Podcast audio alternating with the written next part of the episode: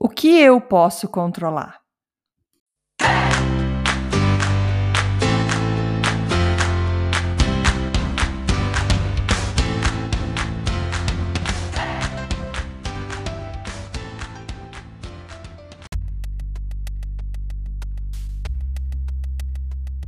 Dose de energia número 198. Olá, tudo bem? Como você está? Estamos aqui já nas últimas horas do ano de 2021. Talvez você que vai estar me escutando já está escutando em 2022, então feliz ano novo. e nesse fim de ano, começo de novo ano, fica sempre na, na cabeça das pessoas o que, que eu fiz nesse ano que valeu a pena ou quais são os meus projetos para o próximo ano. E a sensação que eu tenho que os últimos dois anos aí, por conta da pandemia, é muita coisa do que eu planejei não, não se concretizou. Só que a gente usa isso sempre como desculpa para muitas coisas. Ah, espera acabar a pandemia, eu vou fazer. Espera assim que acabar tudo isso, eu vou tomar minha vida, tipo, vou levar minha vida do jeito que eu quero viver. Porém, são coisas totalmente fora do nosso controle. E o que eu é, gostaria de focar nesse final de ano seria quais foram os sucessos que eu tive de acordo com o que eu podia controlar. Então, a pandemia eu não podia controlar, mas o que eu fiz é, que era responsabilidade minha, o que eu tinha capacidade de fazer, que não dependia de forças externas. Então, assim, foi. É, como muitos de vocês sabem, eu tenho uma empresa aqui no Canadá que é de seguro viagem. A gente faz seguro viagem para o mundo inteiro. É, mesmo se você está no Brasil, vai para algum outro lugar, é, para algum outro país, de, é, vindo para o Canadá, saindo do Canadá, enfim, a gente trabalha com bastante seguro viagem. Então vocês podem imaginar o que foi a pandemia para gente. E eu sempre falei que 2020 foi. Eu falei, nossa, foi um ano difícil, ia ser difícil, mas 2021 foi muito mais difícil. Foi o começo do ano, foi bem foi bem triste, digamos assim, porque a gente chegou uma hora que a gente não tinha tanta esperança de que as coisas iam melhorar. Todo mundo tava naquela, ah, vai acabar o ano 2020, 2021 vai ser melhor. Pra gente foi bem difícil.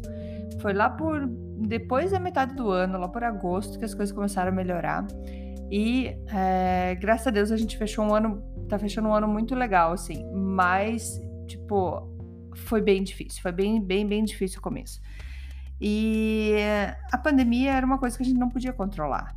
A gente está no mercado de seguro viagem, que foi uma escolha feita muito tempo atrás, e claro que se eu tivesse começado a minha empresa em 2020, não seria esse, é, talvez essa área que eu iria buscar, porque ninguém estava viajando. Só que foi uma coisa que foi decidida muito tempo atrás e que eu tinha que viver dentro dessa, dessa área que não dentro desse ambiente, desse mundo que está acontecendo, que eu não tinha controle nenhum. Então a gente precisou se reinventar, a gente precisou é, começar a oferecer outros tipos de seguro, começamos a, a ver quais são as nossas capacidades fora do que a gente fazia. E olhando para trás hoje, a gente vê, uh, fechando o balanço, que foi um ano muito bom, muito bom. É... E por ter sido tão bom, apesar de ser tão difícil, o que eu imagino que um ano sem pandemia para a gente vai ser maravilhoso. Então, é aquela história, né? Não existe arco-íris se não chover, a gente não aprecia o sol se não tiver nublado, é... a gente não aprecia o calor se a gente não passa frio. Então, essas, essas reflexões é, fazem com que eu sinta mais esperança para o próximo ano. Sim, eu não sei como que vai ser. Hoje a pandemia tá tá complicado aqui no Canadá também, tá bem tá se espalhando muito rápido, tá difícil. É a quarta onda que tá aí. Não sei se vai existir uma quinta onda. A minha esperança é que não, né? Que tudo acabe, como sempre foi. não, tá acabando já, isso é passageiro. Mas eu não sei. Só que eu já sei eu consegui entender que apesar de um ano tão difícil que a gente que eu consigo fazer outras coisas, que eu consigo ir buscar opções num, em cima de coisas que é, eu não tenho controle.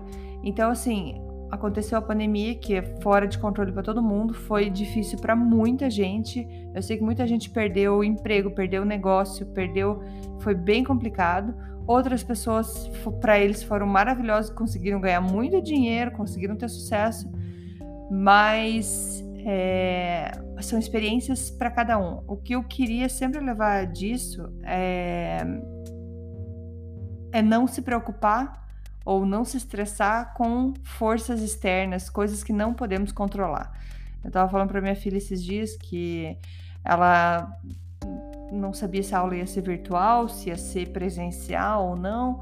Sei que ela tava começando a ficar estressada, eu falei assim: olha, não é uma decisão sua que eu saiba, não tem ninguém aqui me ligando perguntando se a Daniela quer isso ou quer aquilo. Vai ser uma decisão que não é nossa, que vai ser feita pelo governo, que vai acontecer, e, de, e essa decisão é o que a gente vai seguir, porque a gente escolheu ir para a escola. Eu não faço homeschooling, então é essa decisão que, que a gente vai seguir. Então não cabe a gente. Agora, o que, que adianta passar o dia nervoso, estressado, se vai dar ou não vai dar, sendo que não é você que consegue controlar.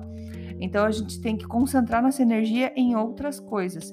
Então, meu desejo para 2022 seja que eu foque mais nas coisas que eu posso controlar, que são as minhas atitudes, as minhas responsabilidades, as ações, o que eu posso fazer dentro do que está ao meu alcance e parar de me preocupar com forças externas, com coisas externas.